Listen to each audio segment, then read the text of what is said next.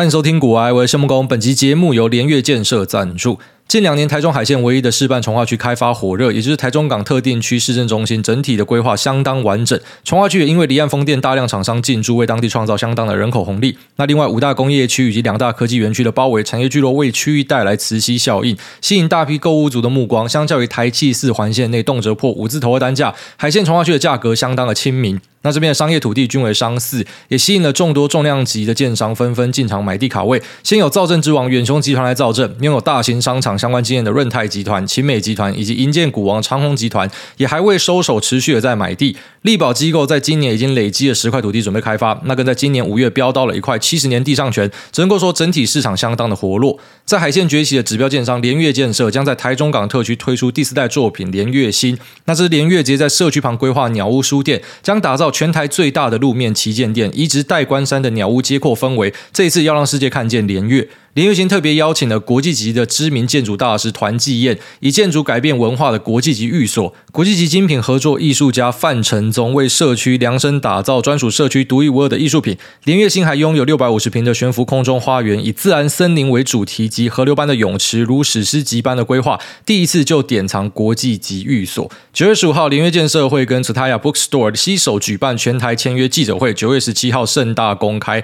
有兴趣的朋友可以在我们的链接这边找到相关的说明和链接。那可以点击那边的网址去报名，引荐人这边填写股癌，他们说会放福利给大家，这边提供给所有有需要的朋友们。好，那上一集有跟大家聊到说，把一个女富豪骂哭嘛，就之前帮她打工，然后后来因为她狂打电话，弄到我爆气，应该是这样子说啦。她一直以来都会狂打电话，我大概是忍了几个月了，然后后来有一次是在五分钟内打了快十通电话吧，然后最后一次是打来五秒钟就挂掉，反正他就打来，然后跟你讲他想到的东西，然后就哦好，拜拜，那我就受不了，直接暴气。啊，那时候就是觉得说，反正工作不要就算了。因为简单来讲，就是说，有时候你被弄到忍无可忍的时候，就是你什么都可以放弃的时候。哦，所以什么话都会呛了出来。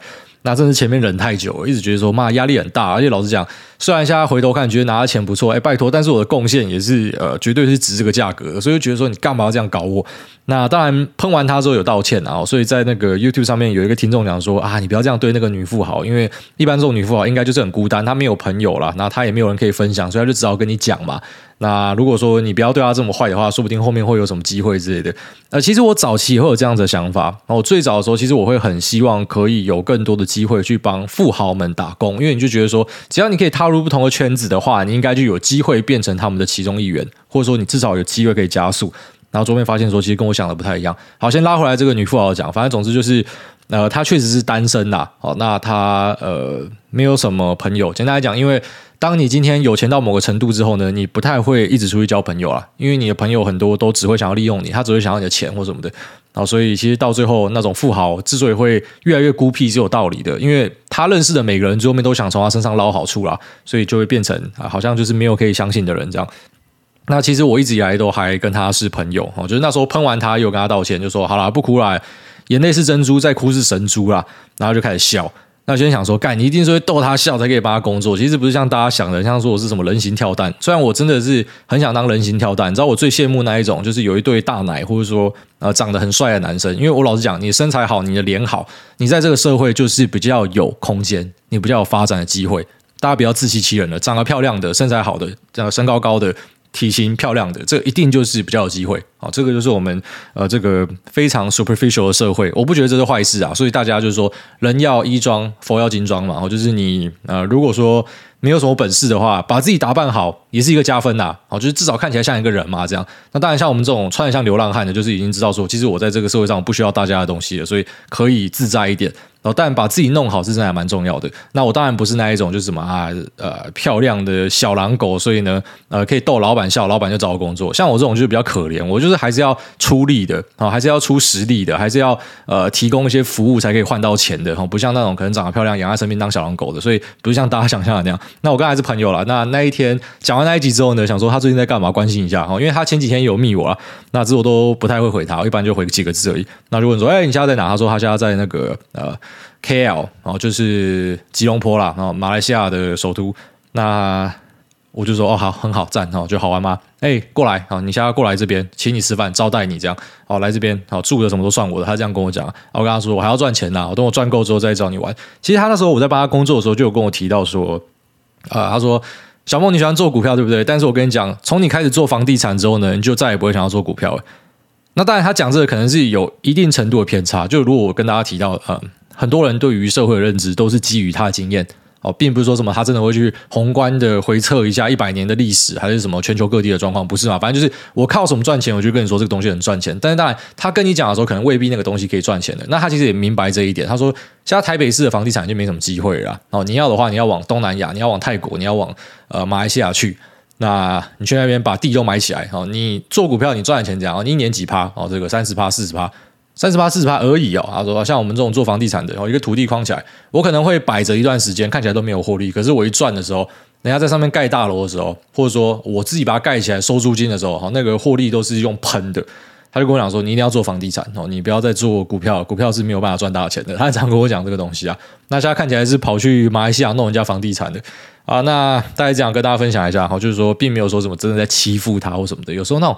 你受不了就是有原因的啦，好，所以你才会喷发这样。那最后面大家讲得开，可以沟通，就还是朋友；没有办法讲开的啊，缘分就到此啊，其实也没有什么大不了的事情啊。好，那刚刚前面有讲到说，想要帮富豪打工，看有没有什么快速加速的机会嘛？那在帮这个女富豪打工之后呢，呃，我算是一个红人啦，就他会帮我介绍给其他人。那我也开始有帮其他人做类似的这种顾问服务工作。那呃，后来弄一弄之后，就全部都停掉了啦。那为什么会停掉呢？最主要是我开始发现一些事情啦。哦，有给你钱的富豪算是不错的，大多数富豪他们会有个心态。我这边就算是讲给那种刚毕业的年轻人听啊，因为很多年轻人一定会有这种想法，或是有些那种刚出来工作的，他心里面就会想说啊，我要混进去福人社，我要混进去狮子会。好，就算我没有办法加入的话，我至少要认识那边的人哦，因为那边都是富豪嘛，所以他可能会给我一些机会。你错了啊！当然，很少见的机会有时候会发生在你身上，但是基本上呢，那都是一个利益交换啦。哦，没有人会想要浪费时间在一个基本上你要从我身上呃挖东西走的，你没有办法给我任何东西，都是你在我身上挖资源，没有人会给这种人机会啦。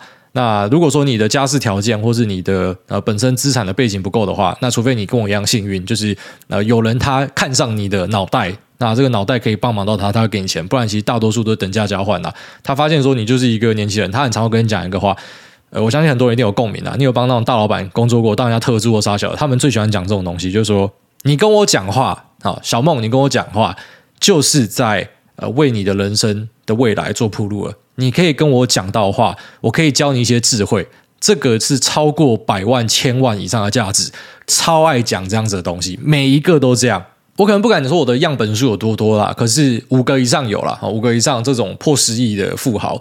那当时呃，因为我老板很有钱嘛，所以他的朋友都是那样子的人哈，他不用去银行的啦，他没有在跑银行的啦，他要干嘛都是银行的人自己要来他家啦，就是这种等级啊。那呃，在我认识这些人之后，我我就发现一件事情，就是说自己还是要先好好努力这样哦，因为你没有任何的条件。对他们来说，他们就看你是一个小弟弟啊，小弟弟，呃，有时候赏你一些钱呐，啊，这钱对他们来说小事情嘛，啊，觉得啊，好像我在帮忙年轻人嘛，啊，他们最喜欢讲说帮忙年轻人，帮忙年轻人，啊，实际上也没有真的给你多少钱，啊，就是反正给你钱，你还在帮他工作，还在帮他做事嘛，他并不是像你想象的，像我现在自己就会觉得说，假设我真的发现一个很屌炮的年轻人。我还真的会给他一堆东西，就像什么馆长那时候给他的那个助理小雨一堆东西一样。我觉得我比较偏向那样个性的人啊。就当我今天发现一个人，他是不会只想要从我身上挖东西，然后他是那真的有心要跟我学东西什么。我找到这样子的人的话，我一定就会大量的资源灌给他。我认识的人全部都丢给你认识，这样啊。但是其实怎么讲，像我这样的想法的人可能比较少一点。我相信年轻一辈可能会有，就特别是你被搞过之后，你就会呃产生这种想法，就是啊，之前人家长辈都这样对我，那我不能这样子对我的后辈，好类似这样的一个看法。反正总之就是，你觉得说什么可以呃踏入富豪的圈子，拿到一个入场门票，那你的生活就会不一样。想太多，然后真的是想太多，可能有那样的机会吧，那那个机会是很渺茫的。那我是建议大家不用花太多时间去去做那样子的事情啊。但是环境真的很重要，可是这个环境不是说去把自己丢到一个跟自己呃非常悬殊的场域里面，然后你就会变聪明。其实不是这样，是说你尽量跟聪明人混在一起。这很重要，不要跟那种整天只会靠背靠步，然后整天什么东西都只会怪别人的人。好，那种股票赔钱都是别人害，都不是他自己自己的错。那工作没做好都是老板鸡掰，都不是他自己的错。好，然后生意没做好都是客人不懂得欣赏，都不是他自己的错。不要跟这种人在一起，跟那种聪明一点的，然后有脑的，那同时呢是那种啊打不死、然后磨不平的人在一起。哦，这种人你跟他们混在一起呢，你会非常有效的感受到自己变强。啊，这个环境的重要性，我相信不用我赘述了。那大多数人啊，只要有体验过的，一定都可以跟你讲一样的道理。环境非常重要，但是不是那一种你刻意把自己放进去跟自己距离太远的那种环境，因为有时候他只会对你产生更多的心理压力。那你以为那些人会会帮你，其实对他们来说，他们以为他们在做慈善，他不是要真的跟你交朋友了。大概这样子。好，那我昨天订了一只 iPhone，然后最顶的之上一 TB 五万多块。那呃，在下单的时候看是九月十六号到货，最最早那一题。然后结果因为我忘记密码，哦，密码重设了一下，干直接变九月二十六号，我直接 delay 十天。那有些朋友现在下单的应该都是要呃十月底甚至十一月才可以拿到了，然后他那个时间就是按照你下单的顺序去排出货。苹果在库存的管理上非常厉害，所以他会算好好，他不会让自己有什么太多的库存堆在那边。所以你第一批没有抢到的，可能第二批就会再等一下下，然后大概是长这样子。那根据一些有趣的线报跟我提示啊，然后说 iPhone 要买第一批啦。那这次为什么要买第一批？我就不要说太多了，反正之后看我们一些灾情会出现吧。他说可能不会太多啦，但是那第一批的状况表现应该比较好。那跟呃那些坏掉的带有关系哦，所以呃如果说你买到第一批的话，可能比较不会踩到鸡网啊哦，几率上，但也未必啊，搞不好人家就是有办法把它做出来。反正这个是供应链里面的朋友提到的。那我觉得那个密码重设真的是一个很麻烦的事情。有朝一日哪一家公司可以出来统一江湖，然后让大家用一个啊，可能某种 Unified Password 之类的，我可以直接连上我的银行、我的手机。那呃，我的电影或什么的，反正全部都是用一个密码就可以过关。我觉得这个是很棒的事情。现在密码真的太多了，而且每家要求都不一样。有些人要你什么输入惊叹号，有些人要你输入一个问号，或是又要大小写，然后一定要有数字，还要几码以上。所以搞到每一家密码基本上都是分开来的。那我所有密码等于都存在我手机上面了。今天我手机如果呃某个 App 被我删掉的话，那密码就等于我要重办。像 Spotify，我觉得最夸张，我大概至少重办了十几次以上吧，就是那个密码一直忘记，然后每次忘记之后呢，它就是要你不能够输入你之前输入过的密码，所以已经用到那种山穷水尽了，你知道吗？你已经不知道他妈密码用什么，所以之后哪一家公司，我相信搞不好就是 Apple，它可以统一大家的密码，反正可能是用某种生物辨识或什么的，所以呃，生物辨识是我我的指纹、我的视网膜之类的，它就可以啊、直接让我进入我所有的密码资料库里面。那其实我觉得这是一个很棒的事情啦！很多人说，那如果说什么被盗用或什么的，我觉得那都想太多啊。就像网络世界的各自，我觉得是一个被严重膨胀的东西。一般会跟你扯网络世界各自的那些人，他们都是各自最不重要的人。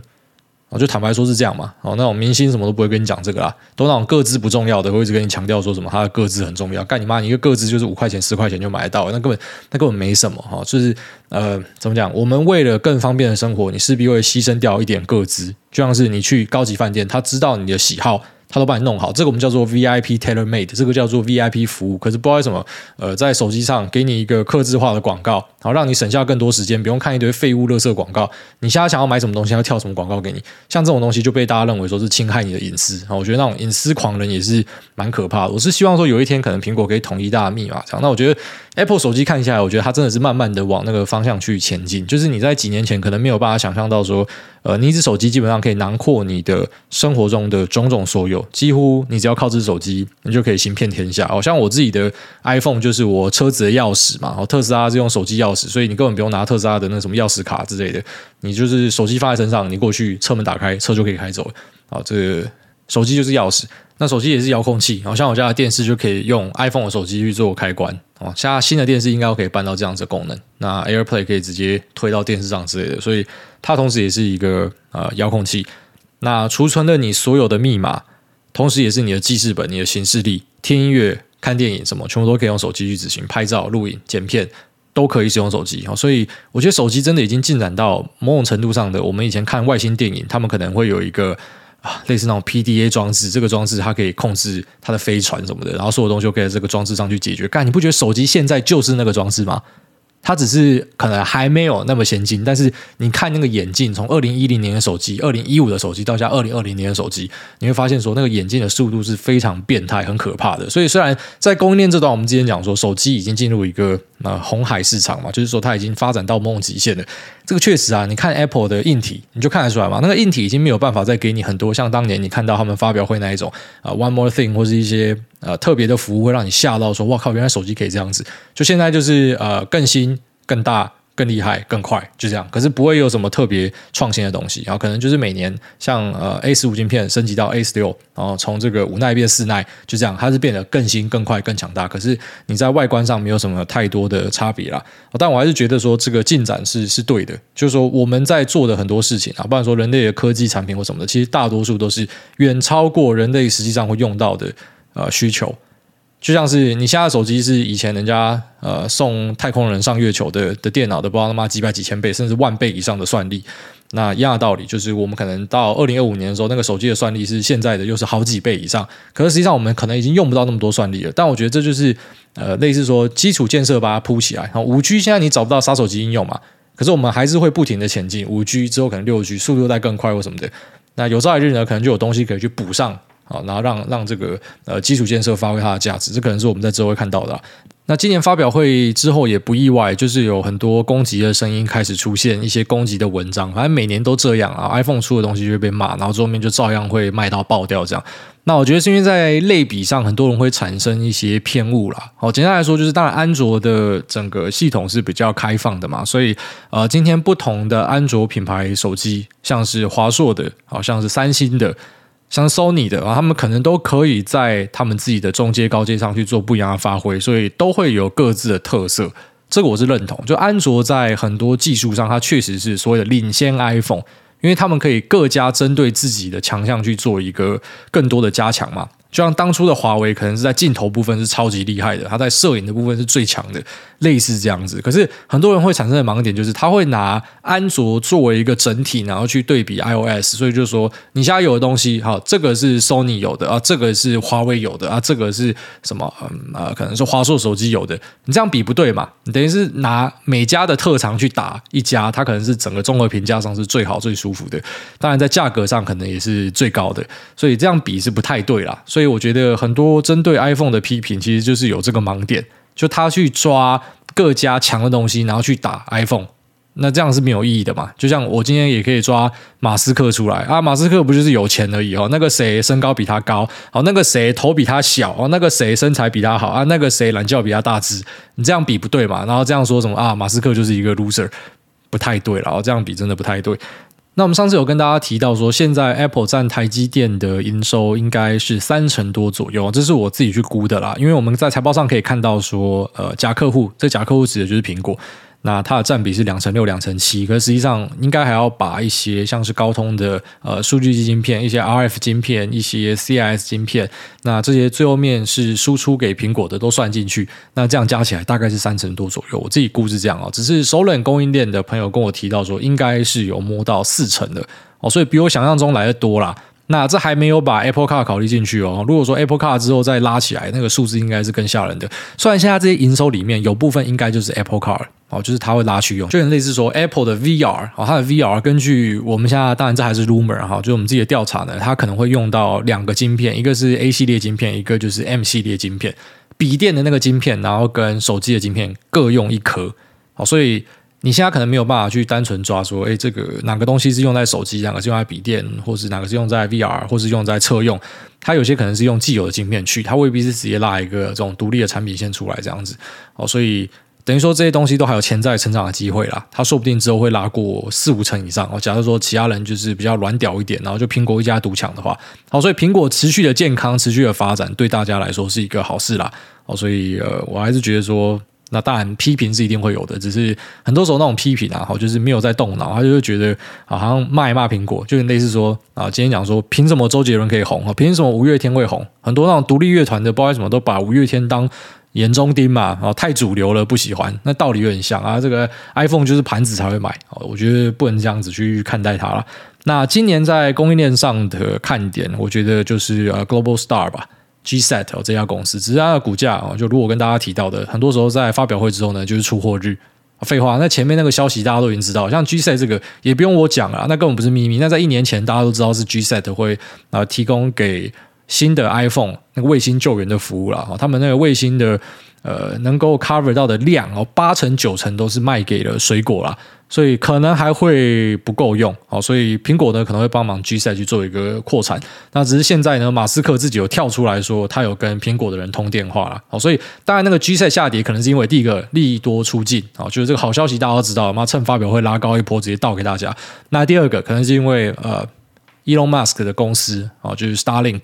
可能会介入啊，然后最后面变成啊，Starlink 的卫星是呃苹果的合作伙伴这样子，就是变成它是有两个 source 啊。那按照苹果的呃过往对待供应链的方式呢，我可以给予肯定，绝对是这样做，它不会只让单一家可以对它喊价，就像是当时的大立光这样子哦。那其实是它的眼中钉啦，因为价格很漂亮嘛，然后最后面是这样，还好就华为死掉，华为死掉之后，它已经没有那个动力继续去啊每年都去跟华为比这个镜头的。军备竞赛啊，什么八 P 九 P 一路往上拉，我们现在停在七 P 嘛，六 P 七 P 好，那停在这边呢，就让二线厂像玉晶光有机会上来了。哦，你本来那前面一直在冲的时候，大力光要怎么喊价都可以嘛。那现在就变成说，哎，玉晶光上来了，那它就形成一个很强大的 second source，所以它可以用这两家去练鼓啊，互相去比，然后去杀价。当然，可能比较之下，大力光的啊状况还是比较好一点，因为毕竟它的东西比较先进嘛，所以它的那个设备的呃折旧可能都已经折掉了。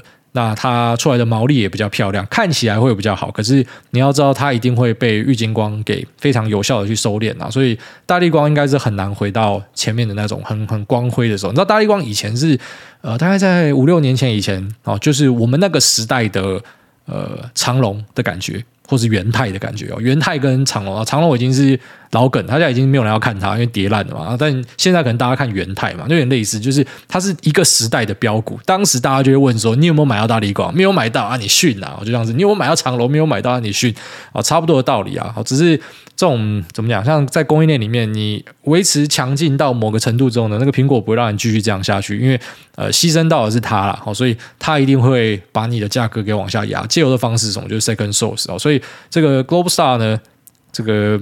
高点出现之后，可能后面要再进攻就不会像之前这么的凌厉啦，因为它一定会去扶 second source 嘛。那 second source 有很多啊，像是 OneWeb，那像是 Elon Musk 的这个 SpaceX、Starlink 啊，这些都是可能的一个呃潜在 second source。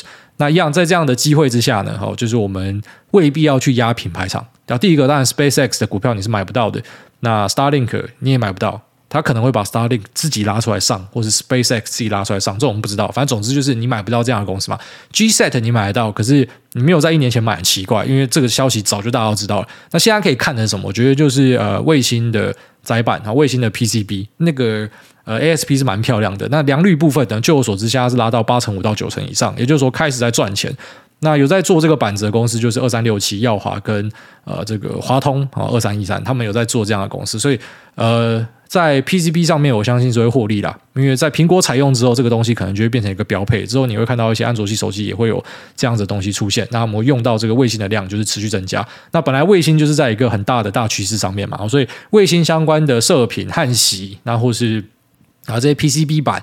那地面基站什么都可以看啊。如果说比较不讲究的，连组装都可以看啊，这我是比较不喜欢啊。就是什么啊，地面基地台的组装 EMS，这个我是不喜欢。我比较喜欢看一些高价的零件哦。所以卫星可能在苹果这一波出来之后，它是一个大加分哦，因为它它确定有推这个东西，之前是 rumor，然后现在确定有推，那并且去扶 second source，所以对我们来说，投资品牌厂就不是一个太好的选项，因为它可能还会再扶一个第三供应链之类的。但是无论如何，整体的用量就是变高嘛，所以对。对啊，你做零组件的来说，这应该是一个加分。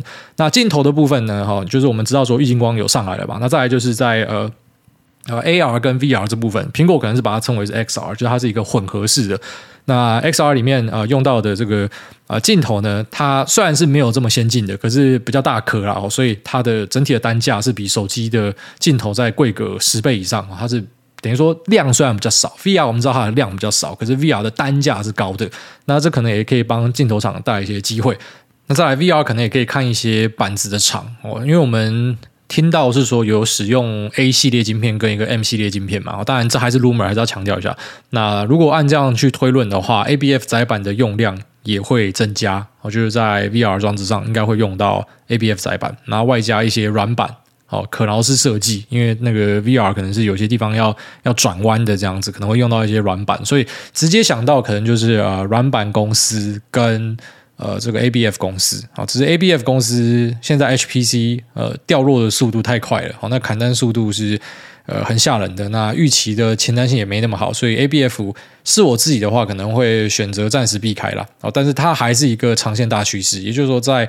呃，现今的这种高速运算要求上，ABF 载板它的用量只会越来越大。只是当然，它可能就没有办法像之前是大标股的时候去撑起那样很高的一个估值。好，这个我昨天在我们的那个美股 Telegram 跟大家聊天的时候有讲到这件事情。我觉得他们问我说啊，尖牙股断掉的这两只有没有机会回到前面的高点？我是刚刚讲说，我自己是觉得几率是偏小啦。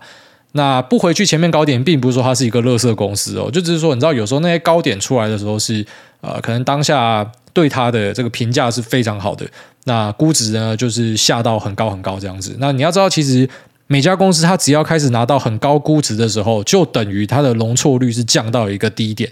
也就是说，它今天只要成长性是 misguidance，或者说甚至不小心有衰退出现，即便是暂时的，那市场就直接屌杀一顿。哦，这个是老生常谈，只是我真的没有想过这种事会发生在尖牙股这种大型市值的公司上面，这我还真的没有想过。所以，呃，即便是自己非常喜欢的，像特斯拉老黄，然后以前我也压到三四成嘛。那节目初期我跟大家分享过，只是以后我就不敢，因为看过了哦，真的是很多东西是你看过之后你才会学会，你就知道说特斯拉它以后可能还是很好啊，只是它就是有竞争者出来，所以它的估值就是没有办法给到那样，它会给你一半的估值。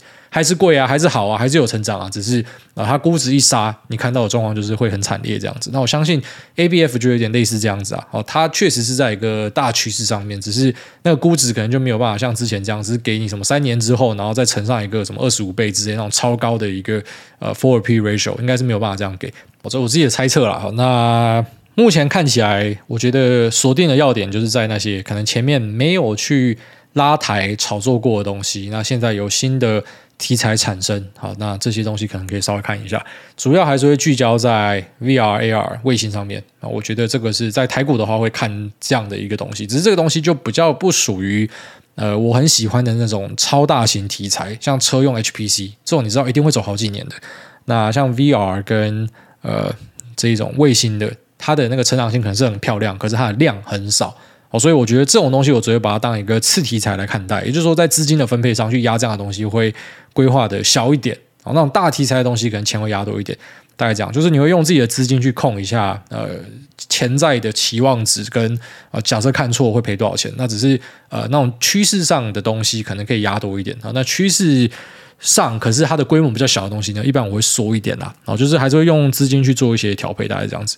那自己因为讲到比较多标的哦，直接点到名字啊，所以呃，自己要买卖还是要自己去规划。我不知道为什么要跟那种 babysitter 一样要讲这种东西。其实我们身边朋友我们在互相啊传递一些东西的时候，根本不用去讲这个，就大家知道说你要买进，自己要去看好，你一定要去做研究。只是因为我们对的是不特定多数人啊，那真的有蛮多那一种。简单来讲就是废物了。以前我还会想要帮他们美言几句，现在觉得就是废物。这种人在股票会失败，在现实生活中一定也是失败了。就是他可能听到我讲的东西，然后之后他赔钱，然后就跑回来怪我这样子。那赚钱的都不会说谢谢，就赔钱都是我害的这样。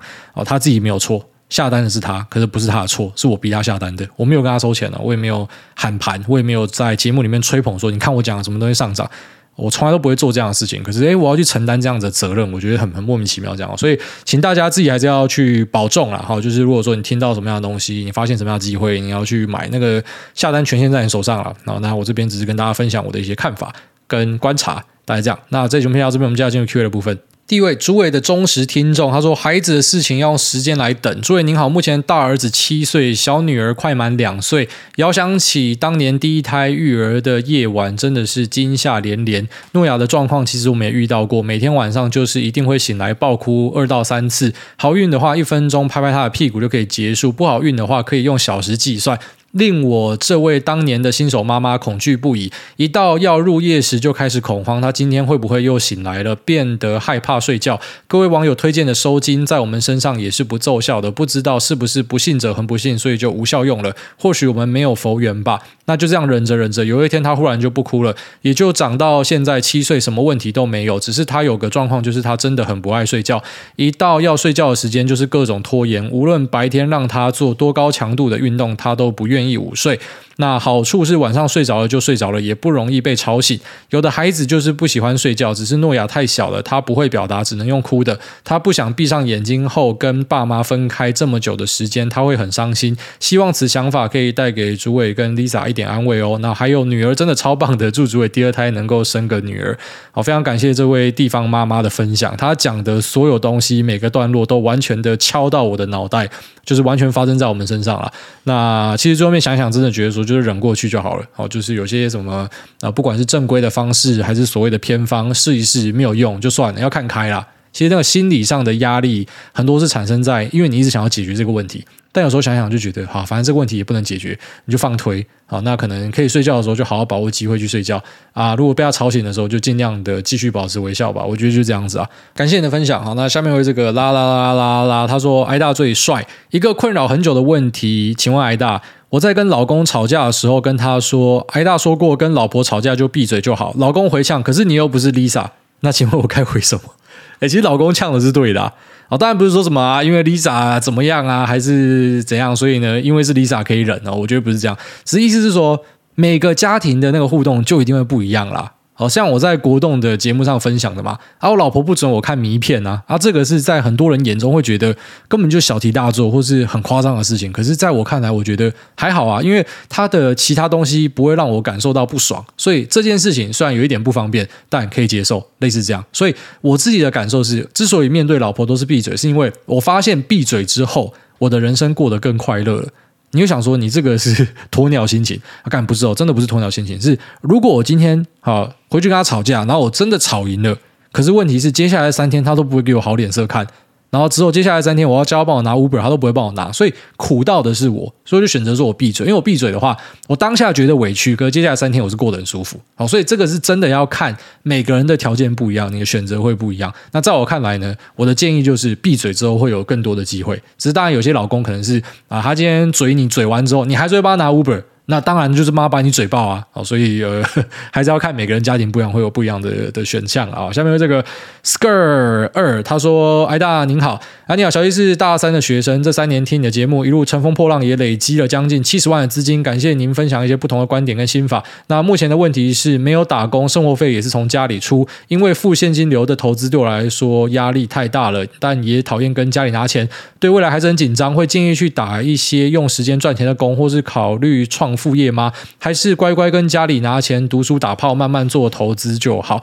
呃，看个人呢。像我在大学的时候，我就是很急着出去工作，因为还是对未来会有恐慌嘛。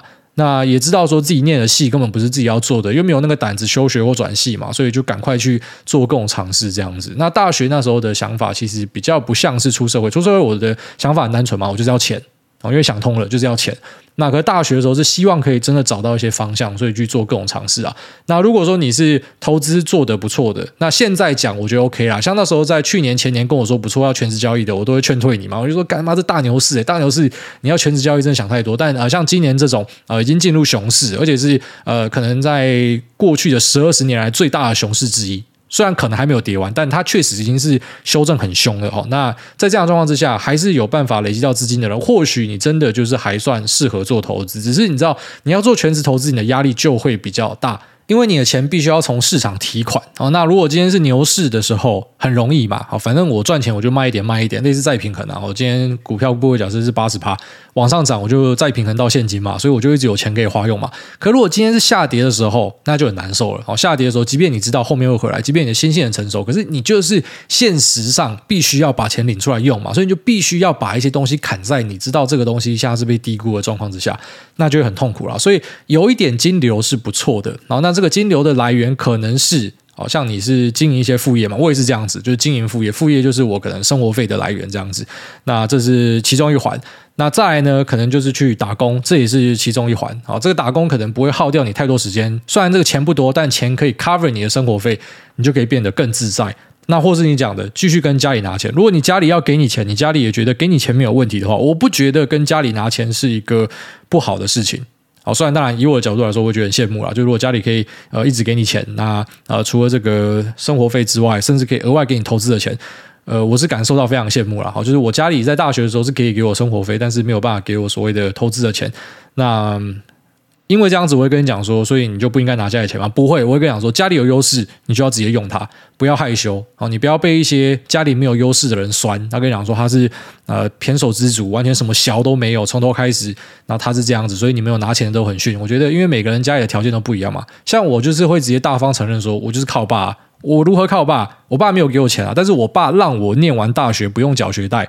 然后他虽然没有给我额外的什么创业基金、投资基金，买房也没有帮我出一毛，可是我觉得这个就是靠爸，他就在帮你嘛。而、有些人的爸爸就是连大学学费都没有办法帮你出嘛。好，所以如果说家里可以出，那并且也不是对家里负担太大，你拿一点家里的，我觉得还好啦。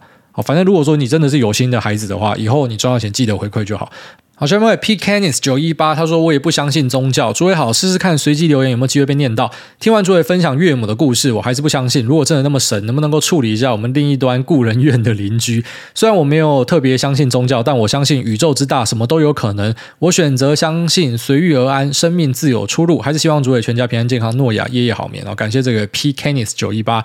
那其实你的想法跟我很像，我就很常跟我岳母说，就是你那些 fortune teller，他们很多都是过着那种水下的生活，啊，就是他也没有因为说什么真的很准，所以他生活过得特别好嘛。那看起来条件不错或什么的，就如果他真的这么厉害的话，那为什么他会这样子？当然有些人会讲说啊，这些呃通天机的人，他就是受苦嘛，他可能眼睛瞎掉，他可能就是物质条件不好，所以呃。取而代之的呢，就是老天给他某种能力，可以去预测别人的未来，可是他自己就是没有办法去享受那些福报和杀小。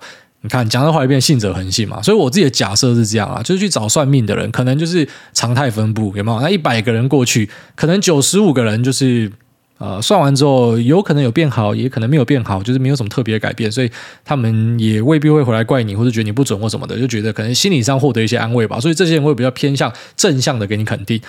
那这分布里面一定也会有极端的差的，然后那极端差的这两个人，可能因为你跟他讲话的时候，跟他提醒说啊，你还是要注意一些风险。你知道有时候，呃，这个美国投资圈一些大师他们有个说法，他们说算命先跟股票分析师就是一线之隔啊，就股票分析师很多都是他呃不会把话说死嘛。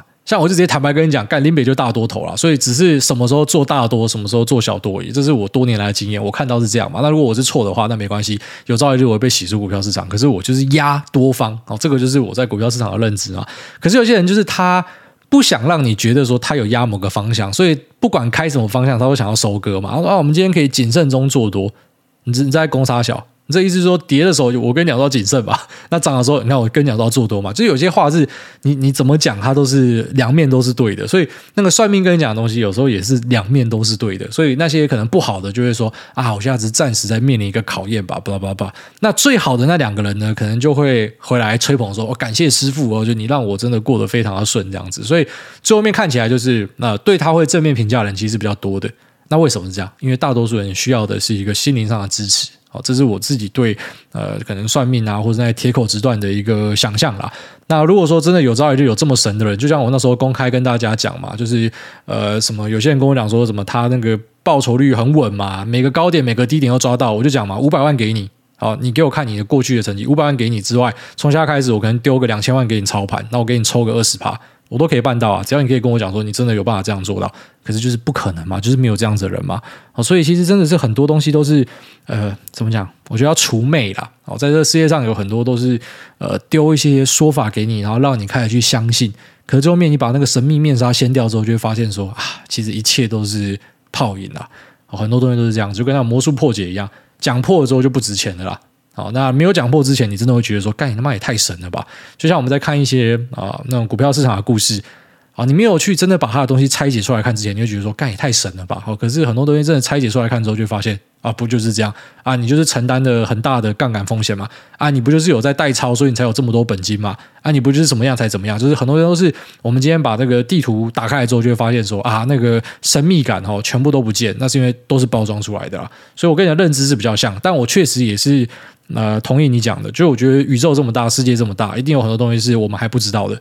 好，那只是尽量不要去沉迷这样子的东西啊，因为很多时候那种啊、沉迷宗教，或者说什么沉迷算命的哦，那个下场都不是太好了。那你没有这些东西的人，其实你还是可以过得不错，是这样说啊，就是说有了之后，可能心理上有寄托，但是可能有些人会因为这样走偏掉。那如果说都是没有的话，其实生活就还是这样过嘛。好，大家讲下面这个坐骨神经痛。天天听股癌，我有健康的股孩。那感谢癌大长期以来无偿提供市场的科普知识。本人现在在高中任教，那这学期应学校的要求开了一堂投资理财的课程。想请问癌大，在有限的课程时间内，您应该应优先传授给高中生的基本知识是什么呢？那先感谢您的回答，祝福诺亚天天睡过夜，爸妈好好睡。好，谢谢这个高中老师。那我觉得。对于高中生，或是对于出社会五年以内的人，呃，我会想要跟他们讲，最重要的事情是存钱吧。存钱是一个被严重低估的事情，因为你没有本金，你就很难去把投资做好。你现在的本金，特别是越早期的本金是越重要的，因为假设说你可以长期的活在市场里面，最早的那个本金，它最后面滚出来效果是最大的嘛。那所以我觉得年轻人其实最重要的是存钱。那要怎么样办到存钱呢？好，第一个不要乱花钱。先去呃，这个节流哈，节流是最重要的，因为开源不是每个人都做得到的，但是节流是每个人都做得到的。哦，就是你不要去有一些铺张的花费，那你不要去迷信各种什么高级的品牌，那你也不要为了在你的同侪间有呃面子，所以呢，我手机要换最好，车子要改最屌的。那当然，你也不要为了去像很多人为了学好投资，就这边买一门课，那边买一门课，然后这边订阅一个东西，那边订一个。那媒体呢？哈，就是可能三大报都都去订他的这个每个月订阅服务，想说资讯越多对我来说优势越大。错，我真的觉得这是错的。就是说，你年轻一点的时候啊，你没有钱的时候，你没有资格去订这么多东西。你应该是要把这个钱存下来当你的本金。那在资讯的获取上呢，你可能要像苦行僧那样子，就是你要更用力的自己去从免费的资讯挖，因为其实免费的资讯就可以挖到很多东西，只是它要花时间。那只是进展到某个阶段的时候，然后觉得说像我自己就是很愿意付钱让人家帮我整理资讯，因为我觉得说我付个什么一两百块给你订阅，然后你帮我把这些新闻都整理好。我最喜欢看的是那种你不要给我你个人意见的啦，因为你真的这么屌，你就不用不用在那边跟我讲什么有的没有的，我不要你的个人意见啦，我要你帮我把重点都整理下来。所以我自己去做判断，因为我要的是我自己的判断，然后跟资讯容易好读、容易取得的资讯，所以我用钱去买你的时间。但是在初期的时候，你不应该这样做，就是除非说你已经有点这个本金了，你才可以这样做。你没有本金的时候，其实本金的累积是最重要的。所以其实有很多这种什么大学刚毕业的，然后被人家骗去买储蓄险，然后去订一堆有的没有的东西。那像他最近就是开了一堆什么投资的课程，那即便。就如果上一集吐槽，我现在已经过了那个去直接像我早期那样说什么投资里面一堆妖魔鬼怪去吐人家，因为我已经懒得去吐，我懒得去跟人家比战或杀小。后来觉得说，反正可以救的我就救，不能救的我也不要去硬要跟你说别人在骗你。反正你要你要被骗，你自己笨，那么你活该去死这样。那但是我的想法就是觉得，我还是要跟大家强调，就是很多东西啊，哈，就是大家包装出来变成一个商品来卖你，但是你真的需要这个东西吗？你是不需要的。你之所以会觉得你需要它，是因为你有某种程度上的资讯焦虑跟恐惧。你觉得说我没有获取这个资讯，我真的会受伤。可是呢，很简单的一个除魅方式就是，你今天试看看啊，一个 portfolio 你自己做，然后你去订的很多有的没有东西嘛，对不对？然后你都看一看。然后你去做你的 portfolio。另外一个，你去买该市场的对照 benchmark。你投美股，你买一个标普；你投台股，你买一个这个，然后六幺零八、零零五零，或是啊、呃、台湾的什么永丰全市场之类的，你买这样的东西，然后去做一个对照。那当然不要看太短，可能看个几年、一两年、两三年，稍微观察一下。你有时候你会发现啊，就你看这些东西，你根本就没有比那种呃大盘被动表现来的好。那你看这些东西的意义在哪？你懂我意思吗？所以。年轻人，因为你的这个本金是非常重要，存钱绝对是第一要务。好，先去节流，然后尽量的去试看看有没有开源的机会，然后再来呢，就是每笔钱都要 spot on，都要花在点上，然后不要去有铺张的消费。等到你开始有钱之后，然后才开始去做一些规划，然后有些钱可以拿去做享乐，我觉得这没有问题。可初期过得苦一点，其实是我给年轻人的建议，我觉得是必要的，因为那个钱太重要了，不要每个月都一大堆。那种被动的支出，把你的钱花光，又订什么 Disney Plus，又订 Netflix，然后钱一直出去，你根本都没有存到钱。你没有存到钱，你就很难在投资里面立足。这个是人家不会跟你讲的啊，因为在市场里面，大家都会跟你强调说啊，小本金快速翻倍，无本当冲，不用本金也可以翻。你讲小，但你没有本金，你就是很难赢啦。所以本金的累积非常重要。所以我觉得理财课第一门先教这个如何去把本金给累积起来，然后第二个就开始去破除一些。我觉得年轻人最常被骗的储蓄险，这真的是很恶毒的东西。去避免这些可能会把你钱喷掉，其实这也是储蓄的一环，就是不要去把钱喷掉。那再来呢，我们再来谈说怎么样去配置自己的资产。我觉得这是排在第三的，也就是说投资是摆在后面的，存钱是摆在前面的。好，大家讲了。下面有这个哈哈三斗鸡，他说五星谁能够帮我吹？哎大，您觉得一台二十五年的老车要换掉，要买油车好还是纯电车好呢？纯电车真的在我们这一代人有生之年会完全替代油车吗？欧洲能源都已经开始走回头路了。啊，他讲了一个重点，啊，就是我觉得电车取代油车是一个势在必行，没错。但是因为现在世界上就是发生一些神奇的事情，告诉我们说，啊，就要说在英国这边的数据显示说，现在你去买呃电车的人哦，你那个充电成本可能开始跟油车的那种黄金交叉的感觉哦，就是呃油车以前是我们讲比较贵嘛，电车比较省嘛，但因为他们现在这个啊天然气的成本什么什么能源成本全部都在大爆升嘛，所以诶反而油车可能变得是相对划算的，虽然电车还是比较省啊，只是你不知道说如果这个油的供货继续很紧的话，会不会啊？它会呈现一个就是可能在某段时间内，油车真的是比电车省，有机会。但我觉得那短期的现象，我觉得电车还是一个啊势在必行的一个趋势。好，这应该是不会改变的。那其实，在欧盟或者说在台湾或者说在其他地方，都是有呃这种呃电车强制上路的一个年限啦。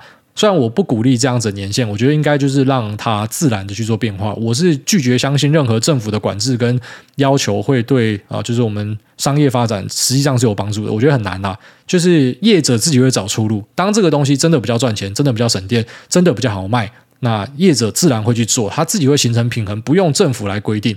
因为你政府是谁？你又不是他妈一群最聪明的人，你政府里面的人又不是我我我这样讲啦，我相信民界商界人才是最聪明的啦。